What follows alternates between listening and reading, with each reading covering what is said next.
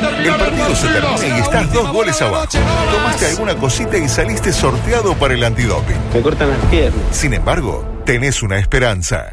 Maravilloso. Lugo Adusto Freire presenta Coqueto Escenario, un programa que no demora los cambios. Co- Coqueto Escenario, porque el único proceso que sirve es el que se interrumpe.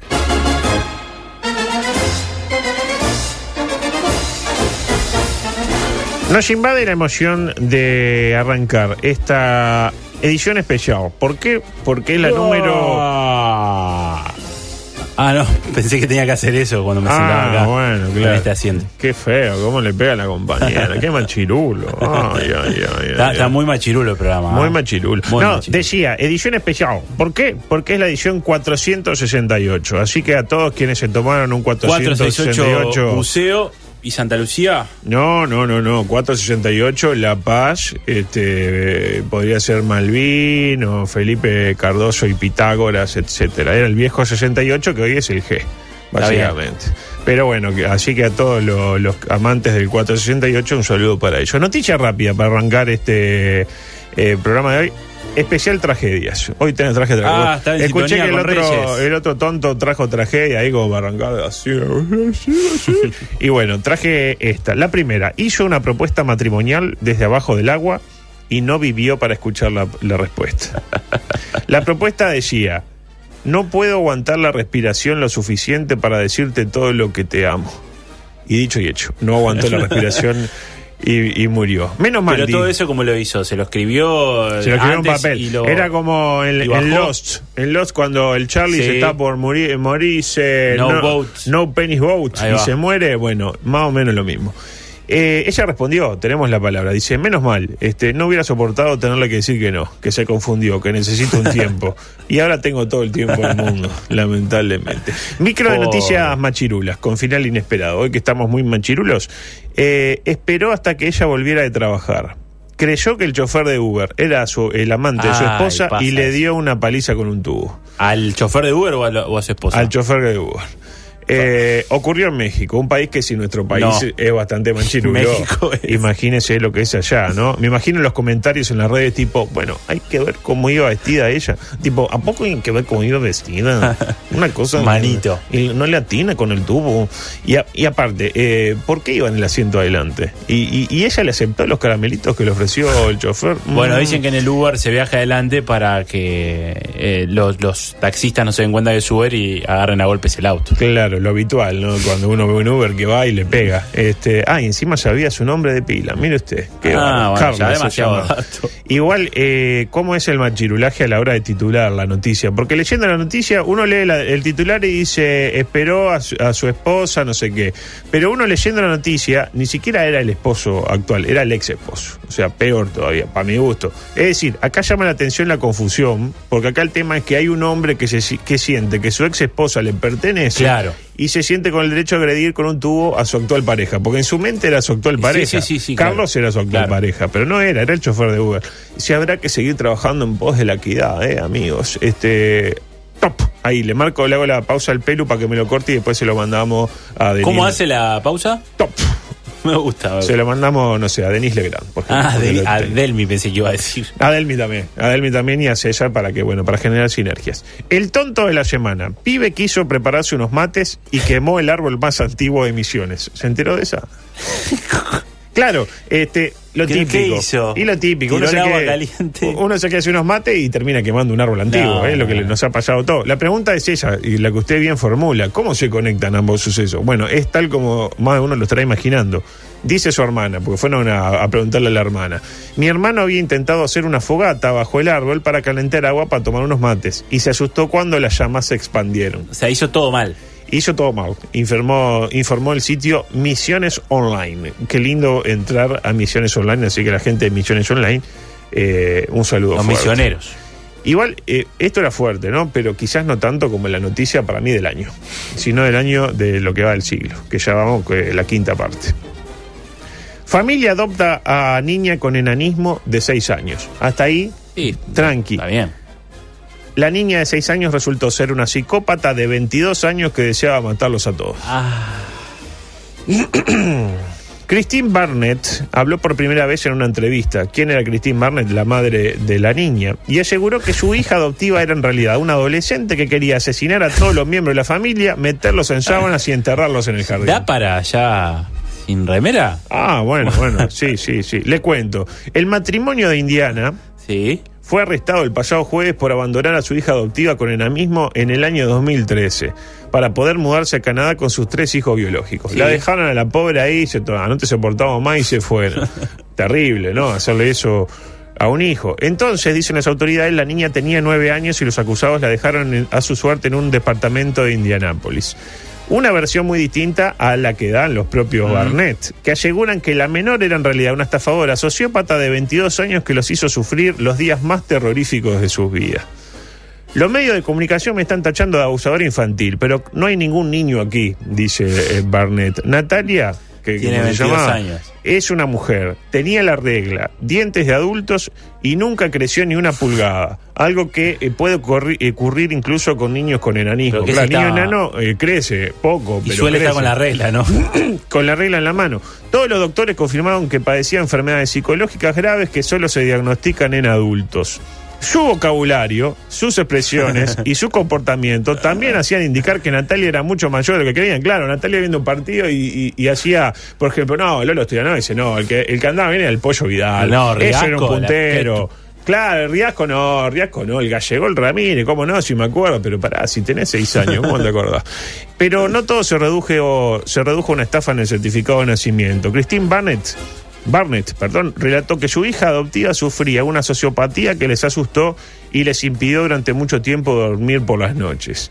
Ella hizo declaraciones y pintó dibujos en los que decía que quería matar a los miembros de su familia, envolverlos en una sábana y ponerlos en el jardín eh, trasero. no- normal. Lo que todos hemos Niño sentido dibuja. alguna vez con respecto a nuestra familia. Se quedaba de pie junto a nosotros en medio de la noche. Imagínate que tenés a la botija ahí, eh, vos durmiéndote y cerrás Oh. los ojitos y ves que está paradita. Y después cuando se te cierran los vuelves a salir tiene un cuchillito. Y estás, así. estás haciendo aquello con aquella. Claro, está haciendo con aquello y, y aparece la botija y se ve momento. Hay una película, me hace acordar que no, no sé qué película es de terror, que adoptan una niña y la niña termina siendo una psicópata. Y bueno, este, ¿a quién no le ha pasado? Eh, no se podía dormir la chiquilina, entonces tuvimos que esconder todos los objetos punzantes. Eh, la vi poner químicos o algo así en mi café y le pregunté, ¿qué estás haciendo? y Natalia me mira a los ojos y me dice, estoy intentando envenenarte. Porque Sincera. eso, a eso voy. Eh, con problemas y todo, la botija era muy honesta, honesta. y eso hay que valorarlo. Tiene mucha honestidad la chiquilina. yo también soy honesto. Exactamente, así que bueno, hay que ver cómo termina esta historia porque la botija dice que ella tiene nueve años y hay quienes dicen que tiene 22, bueno, vamos a ver, pero la verdad que este, mientras esa Sanguinetti llama... Me llama, eh, está en un cumpleaños, ¿eh? Porque debe estar en el 11:48. sí, exactamente, solo César Sanguinetti puede llamar, este, entre otras cosas que puede hacer César Sanguinetti. Micropolítico, rápidamente, siguen proliferando los jingles de campaña. No, lo- no, no, no le conté. Le contesté que estábamos al aire. Claro. Eh, ¿Escuchó el nuevo jingle del Peri? Ay, no, me ¿Lo mata escuchó? con esto. A ver, adelante. Eh, me gusta un pajarito, ¿sabes? ¿Qué, Una pajarito? voz, Una voz. Tu voz, Tu voz. ¿Cantas esa? mi voz. Mi voz. Las voces de quienes soñamos un mundo La nuevo. voz de quienes soñamos un mundo donde nuevo. podamos Donde podamos beber el agua, beber el agua, besar la tierra, besar la tierra, amar el aire, amar el aire. respiramos. Sensaciones.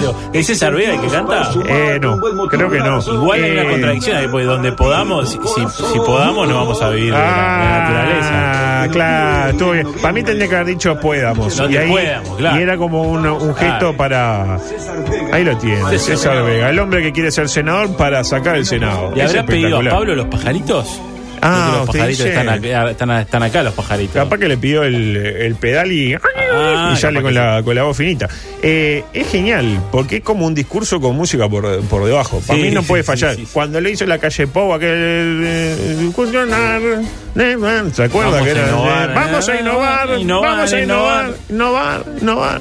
Cuando lo hacía la calle Pau estaba bien, cuando lo hace. Estamos empecinados en que no se Tamau, puede, que no, se puede, no se puede, puede. no se puede. Mientras tanto, en Twitter, ¿qué pasó? Daniel Martínez tuiteando desnudo. Leyó el tuit de Daniel Martínez, pone, estimado arroba Ernesto-Talvi. Ya cuando un candidato le habla directamente y lo arroba a en gusta, lugar de decir el candidato de la oposición, el líder ballista. No, no, te hablo a vos. A vos. Dice, es raro que omitas la lógica determinada por el orden de las encuestas. Ya ahí le metió la fría.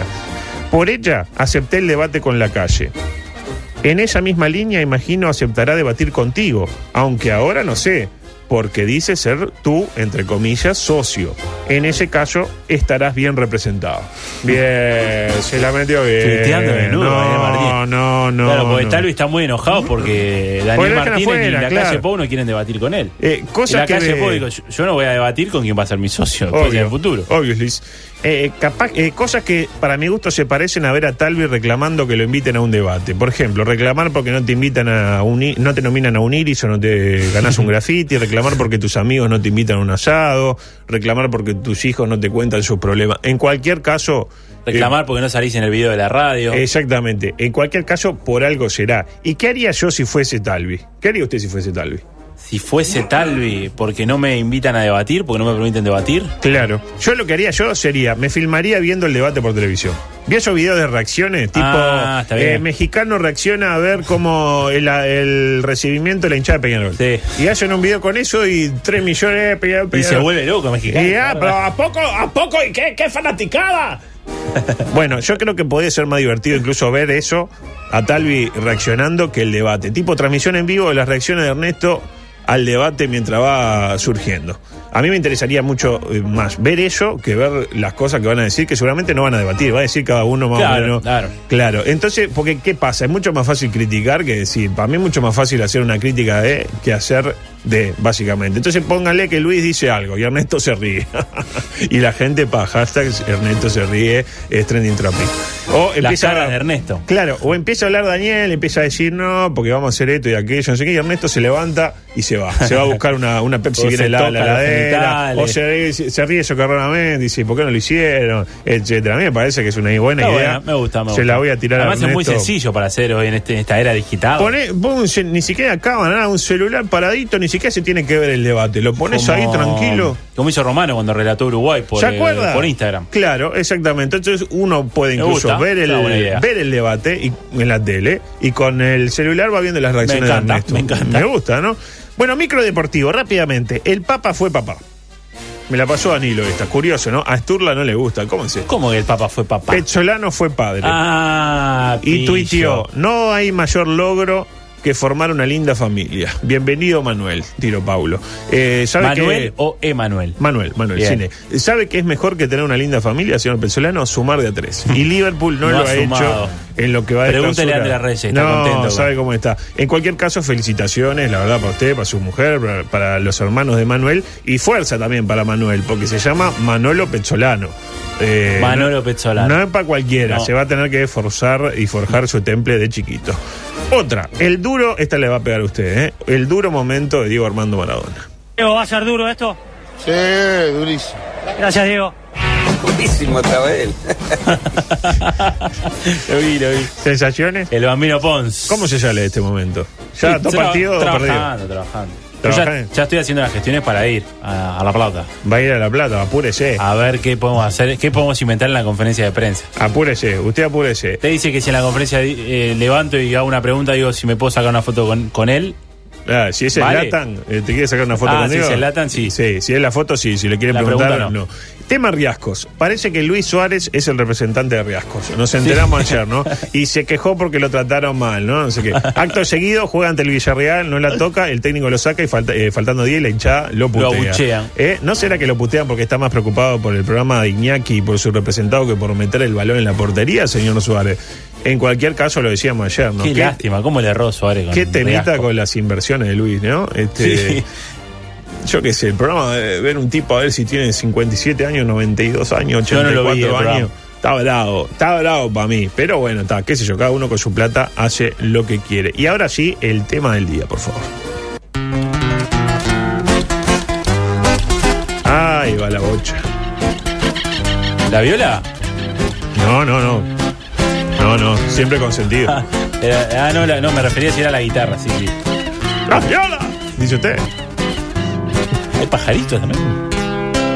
Mil veces te he escuchado. Ahí lo tiene. Escuchamos a Nicasio Luna que canta su tema Los Teros, que Qué debería ser bien, el qué himno bien. oficial del seleccionado, del seleccionado celeste Qué rugby, que hoy y contra casi todos los pronósticos derrotó a la, digámoslo, peor Fiji de todos los Sí, tiempos. sí, sí, sí, sí. Cuestión que tenemos varias cosas para decir. La primera, el presidente de Fiji, hoy en comisión directiva, anunció recién el Alem Baneburg eh, fijiano, pondrá sobre la mesa la rescisión del contrato de Riascos, eh, que ayer había llegado a un acuerdo con el elenco oceánico. Sí. Se va de Peñarol, llega a Fiji y lamentablemente fue rescindido su contrato. Del partido varias cosas. Para empezar, a Uruguay le pusieron una mascotita nipona, no sé si la vio, en la clásica mascotita, una sola. por- por- eh, pero ¿qué pasa? ¿Qué es lo que hace especial a esta mascotita? Cantaba el himno de Uruguay. Se sabía el, el famoso japonés eh, Na- Tanaka se llama, Sí. eh, sabía el himno de Uruguay, ¿no? ¿Cómo estos nipones están Incluso sabía adelante? cuando iba, Sí, sabemos cumplir y eh, tal. que, no, él se equivoca igual. Dice Ah. que sare, saremos cumplir, sa, metió Tanaka. Increíble. Y paralelamente surgió la pregunta. eh, ¿A quién se le ganó? Decíamos, la peor Fuji de. y Fiji también. Fuji y Fiji. Fuji Luna. La peor Fiji de todos los tiempos. ¿Por quién se le ganó? Se le ganó a esto, escuchemos.